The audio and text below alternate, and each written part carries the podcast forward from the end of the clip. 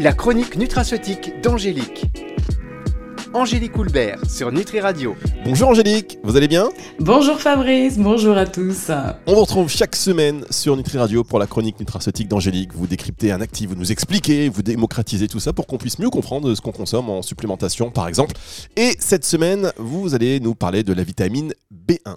Ah oui, je voulais vraiment vous parler de cette, euh, cette vitamine B1. Bah, déjà, c'est la première, hein, des vitamines du groupe B, et puis il y, en a, il y en a beaucoup. Alors, on va toutes les voir hein, au fur et à mesure, mais on va commencer par celle-là. Euh, la vitamine B1, en fait, elle est indispensable au métabolisme énergétique indispensable au bon fonctionnement du système nerveux, des fonctions psychologiques et des capacités intellectuelles. Vous voyez bien, hein, c'est vraiment tout un programme, tout un beau programme qu'on va voir aujourd'hui. Alors on va en parler dans un instant avec vous. Angélique Coulbert, vous ne bougez pas, on revient juste après ceci. La chronique nutraceutique d'Angélique. Angélique Coulbert sur Nutri Radio. La chronique nutraceutique d'Angélique avec Angélique Coulbert sur Nutri Radio. Et cette semaine, vous nous parlez donc de la vitamine B1. Où est-ce qu'on la retrouve dans l'alimentation et, et sous quelle forme? Alors, la vitamine B1, elle est aussi appelée euh, thiamine, hein, donc euh, ça on peut aussi le voir sur, euh, sur les étiquetages. Et en fait, dans l'alimentation, elle se trouve alors principalement dans les céréales complètes, et notamment, vous savez, dans les enveloppes des céréales, ce qu'on appelle le son. Donc, le son d'avoine, hein, par exemple, que vous pouvez prendre au petit déjeuner, ou encore le son de blé ou le son de riz que vous pouvez ajouter à certaines de vos préparations. elle est aussi présente dans les toutes petites graines oléagineuses, hein, graines de tournesol, graines de lin, graines de sésame aussi. Et puis côté animal, on, la retrouve euh, le plus dans euh, la viande de porc. Ah bon, dans la viande de porc. Alors mais à quoi sert-elle cette vitamine B1 alors, elle sert en fait, mais comme toutes les vitamines du groupe B, ce sont des cofacteurs. Hein. c'est des petites, des petites secrétaires, en fait, moi j'appelle toujours ça comme ça, qui servent à plusieurs réactions euh, enzymatiques. alors, comme je disais tout à l'heure, la B1, elle intervient dans le métabolisme des glucides, donc de la transformation du, glucose en ATP. Ben, en fait, si vous vous souvenez bien de vos cours de chimie, euh, c'est elle en fait qui permet la transformation de l'acide pyruvique en acétyl-CoA. Et en fait, l'acétyl-CoA, c'est le point de départ du fameux cycle de Krebs. Alors qu'on a tous appris en biochimie, qu'on a tous à peu près oublié, mais on sait en effet que ce cycle de Krebs, il va justement jouer un rôle primordial dans la production d'énergie. Hein, Je le confirme. Tout à l'heure. Euh, oui. j'ai oublié, je sais même plus si j'ai vu ça, je sais même plus. oui, bah voilà, mais c'est assez compliqué, mais ce fameux cycle de Krebs, il est connu, et donc euh, voilà, ça sert vraiment à la production d'énergie. Et comme je disais aussi tout à l'heure, la vitamine B1, elle est aussi essentielle au fonctionnement du système nerveux, euh, à la mémorisation, aux facultés intellectuelles, parce qu'en fait, elle va aller potentialiser les effets de l'acétylcholine. Vous savez, l'acétylcholine, c'est un neurotransmetteur, celui de la mémoire.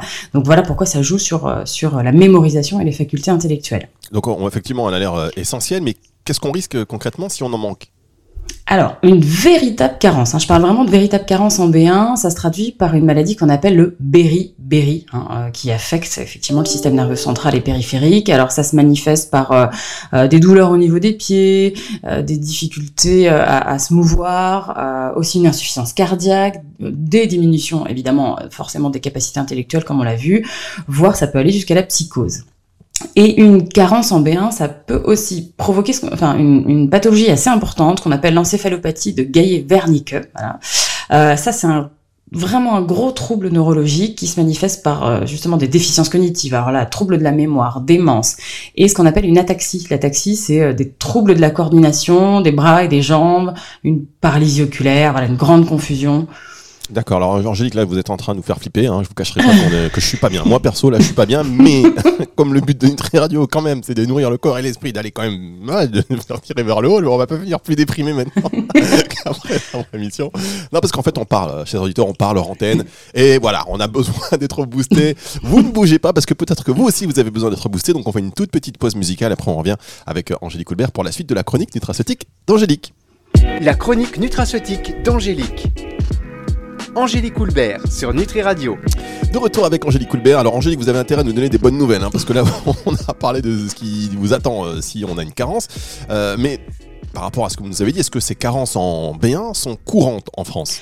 Ah je vais vous rassurer, Fabrice, il n'y a pas de souci, heureusement. Donc ces, carences, elles sont vraiment ce, sont de, ce qu'on appelle des carences aiguës euh, en, en, vitamine B1. Elles sont assez rares, euh, et donc voilà, pas de panique. Ah, Mais par contre, les voilà, bah oui, c'est faut quand même continuer sur des notes positives. Hein. euh, mais les déficiences, parce que là on parle de carences, les déficiences, elles sont nettement moins rares, euh, parce que en fait, les réserves de cette vitamine, elles sont très faibles. Elles sont en gros entre 30 et 50 mg. Et en fait, euh, toute insuffisance d'apport, si vous n'apportez pas suffisamment hein, de, B1 euh, pendant 3 à 4 semaines, ça peut entraîner justement un épuisement complet des stocks et, euh, et quand même des quelques dysfonctionnements. Alors, on a vraiment des personnes qui sont plus à risque que d'autres. Euh, par exemple, celles qui consomment beaucoup d'alcool, parce qu'en fait, l'alcool va aller réduire l'absorption de la B1, augmenter son excrétion, euh, comme les diurétiques. Hein, ça, ça fait exactement la même chose. Et, euh, il faut savoir que aussi, l'alcool va empêcher l'activation de la B1 en TPP. En TPP, c'est la thiamine pyrophosphate, et ça, c'est le coenzyme qui est réellement actif. Donc, en fait, l'alcool empêche l'activation de, de cette B1 en en, coenzyme qui est réellement actif dans l'organisme. Et puis on sait aussi que les personnes qui sont dépressives ont des taux bas de B1. Donc ça, ça vaut le coup dans ces cas-là de remonter un petit peu quoi. Et puis euh, moi je la conseille aussi euh, en cas de malabsorption intestinale. Donc toutes les ce qu'on appelle les MICI, vous savez les maladies inflammatoires chroniques de l'intestin comme la maladie de Crohn ou alors toutes celles et ceux qui ont subi une chirurgie de l'estomac, hein, souvent pour euh, euh, maigrir, euh, c'est là où on va observer une réduction de l'absorption de, de cette fameuse vitamine B1 parce que ça se fait au niveau du jéjunum. Vous savez, le jéjunum c'est la partie haute de l'intestin grêle. Donc dans ces cas-là, ça vaut le coup justement de se dire tiens, je peux être en non pas en carence, mais en déficience de vitamine B1. D'accord, très bien. Bon, on est quand même un peu rassuré. On va marquer encore une autre pause et on vous retrouve tout de suite, Angélique. La chronique nutraceutique d'Angélique. Angélique Houlbert sur Nutri Radio. Eh oui, je sais ce que vous vous dites, chers auditeurs. Qu'est-ce que c'est intéressant? Qu'est-ce que c'est bien comme radio? C'est Nutri Radio, vous pouvez la télécharger sur euh, Google Play dans quelques jours à peine sur iOS. Hein. il faut rester optimiste euh, toujours. Et aujourd'hui, on parle de la vitamine B1 grâce à Angélique Houlbert. Angélique, vous disiez que cette vitamine était indispensable au métabolisme euh, des glucides, c'est ça? Oui, alors et ça c'est euh, doublement voire triplement important. Euh, en fait, moi je la recommande à toutes les personnes qui consomment beaucoup de féculents raffinés, euh, puisqu'on disait effectivement qu'elle était dans les euh, dans les céréales complètes.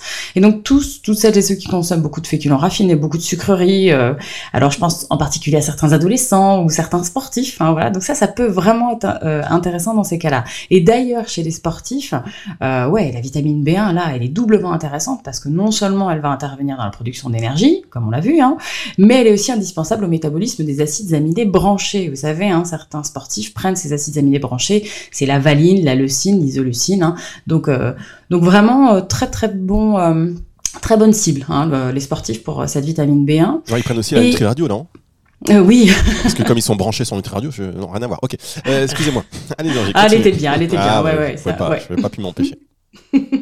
et puis quand on parle de métabolisme des glucides, il faut aussi bien sûr penser à qui? Bah, Aux diabétiques, voilà, donc diabétiques de type 1 ou 2 qui ont souvent hein, des, des, déficiences en B1 et, euh, et, en fait, certaines études montrent vraiment qu'une supplémentation en vitamine B1 pourrait vraiment améliorer euh, donc leur tolérance au glucose et donc bah, forcément réduire le risque de complications euh, vasculaires qui sont souvent reliées à cette maladie-là. Et dernière cible pour quand on parle justement de, de, métabolisme des glucides, il faut aussi penser à tous les patients qui sont Alzheimer, parce qu'en fait, euh, on sait qu'une carence en B1, c'est relié à l'augmentation de ce qu'on appelle les plaques bêta-amyloïdes. Vous savez, c'est vraiment un signe assez spécifique de la maladie d'Alzheimer. Et une supplémentation pourrait euh, être assez bénéfique à ces patients Alzheimer, mais il faut compter 100 mg par jour pendant 12 semaines. 100 mg par jour, Angélique, c'est pas beaucoup, enfin ça me semble énorme, moi, 100 mg par jour. Oui, alors bon, certes, effectivement, euh, bon, ce sont des études hein, qui ont été faites euh, comme ça avec 100 mg par jour pendant 12 semaines, ça paraît beaucoup parce que les apports conseillés en B1 sont seulement de 1,2 mg par jour pour les femmes et 1,3 pour les hommes. Ah, quand même. Euh, voilà, mais bon, voilà, ça vaut le coup de. Vous avez de toute façon euh, là des, de disponibles des compléments qui sont dosés euh, à, qui sont fortement dosés, donc que vous pouvez facilement conseiller parce que la vitamine B1, comme, comme bah, l'ensemble des vitamines hydrosolubles, elle est euh, facilement éliminée par les voies urinaires. Donc du coup, franchement, en cas d'excès, il euh, n'y a pas de, il a pas de toxicité. En fait, vous évacuez, euh, vous évacuez le, surplus. Donc même à 100 mg par jour, ça ne pose pas de problème. D'accord. Bon, ça c'est, bon à savoir. on peut se retrouver sous quelle forme dans les compléments alimentaires cette vitamine B1 Oui, alors bah, comme toutes les vitamines, hein, euh, il y a plusieurs formes qui sont autorisées hein, dans les compléments alimentaires. Moi, je conseille généralement la thiamine mononitrate. En fait, euh, celle-ci, c'est alors selon l'EFSA, hein, c'est vraiment une forme sûre, une forme très efficace de B1, et ça va surtout, euh, comme son nom l'indique, fournir un, précurseur de monoxyde d'azote. Vous savez, le monoxyde d'azote, c'est le gaz qu'il y a dans l'endothélium, donc à l'intérieur des vaisseaux, qui va favoriser la, la vasodilatation. Donc du coup, c'est parfait chez les sportifs, comme on disait tout à l'heure, parfait aussi euh, en cas de maladie euh, plutôt vasculaire. Et puis, euh, si j'ai un dernier conseil à vous donner aussi sur, le, sur la B1, quand vous la recommandez ou quand vous la prenez, il faut éviter de la prendre avec du thé ou du café parce qu'en fait toutes les études ont montré vraiment, y compris le décaféiné, hein, parce que toutes les études ont montré vraiment que ça réduisait son absorption. Donc un conseil, la prenez pas le matin à jeun avec un café, prenez-la plutôt, euh, voilà, soit le soir par exemple, où au moins vous êtes sûr de pas pas perturber son absorption. Alors justement, c'est c'est un bon point que vous évoquez. Est-ce que bon là, on, vous le dit, euh, évitez de prendre de la B1 avec un thé ou un café, mais est-ce que c'est valable euh, pour d'autres compléments Est-ce qu'il faut éviter en général de prendre des compléments avec du thé et du café? Alors, euh, alors le thé, moi, il est surtout problématique pour les femmes qui manquent de fer, puisqu'en fait, euh, ça va aller quélater, emprisonner euh, le fer. Donc, tout évitez de, de faire des cures de thé quand vous prenez en même temps du, du fer pour remonter votre votre taux. C'est pas ça, voilà, ça, ça sert à rien. Par contre, quand il s'agit de vitamines du groupe B comme ça, il faut que ça se mélange au bol alimentaire. Donc, c'est c'est pas le matin à jeun, quoi. On essaie plutôt que ça se mélange justement à votre alimentation pourquoi? Parce qu'il y a des synergies, hein, on le sait très bien, des synergies entre les nutriments, alors vraiment des vitamines, minéraux, oligo-éléments. Donc voilà, faut pas hésiter. Euh, je vous le dirai de toute façon quand euh, quand les compléments sont plutôt à prendre en dehors des repas ou pendant les repas. Là, les vitamines du groupe B, elles sont à prendre pendant euh, pendant les repas. D'accord. Mais en tout cas, mais en tout cas pas pendant le petit déjeuner. Si vous prenez un café ou un thé au petit déjeuner, mais en tout cas, c'est bon à savoir parce que c'est des petites des petites choses comme ça qui vont faire que un complément va être plus efficace qu'un autre parce que justement, on, va le prendre au bon moment et puis avec surtout avec euh, ben, le, bon liquide, euh, café, thé. Enfin, on va faire attention à des petites choses comme ça qui nous oh, semblent être des détails, mais qui finalement ont un impact sur l'efficacité du complément.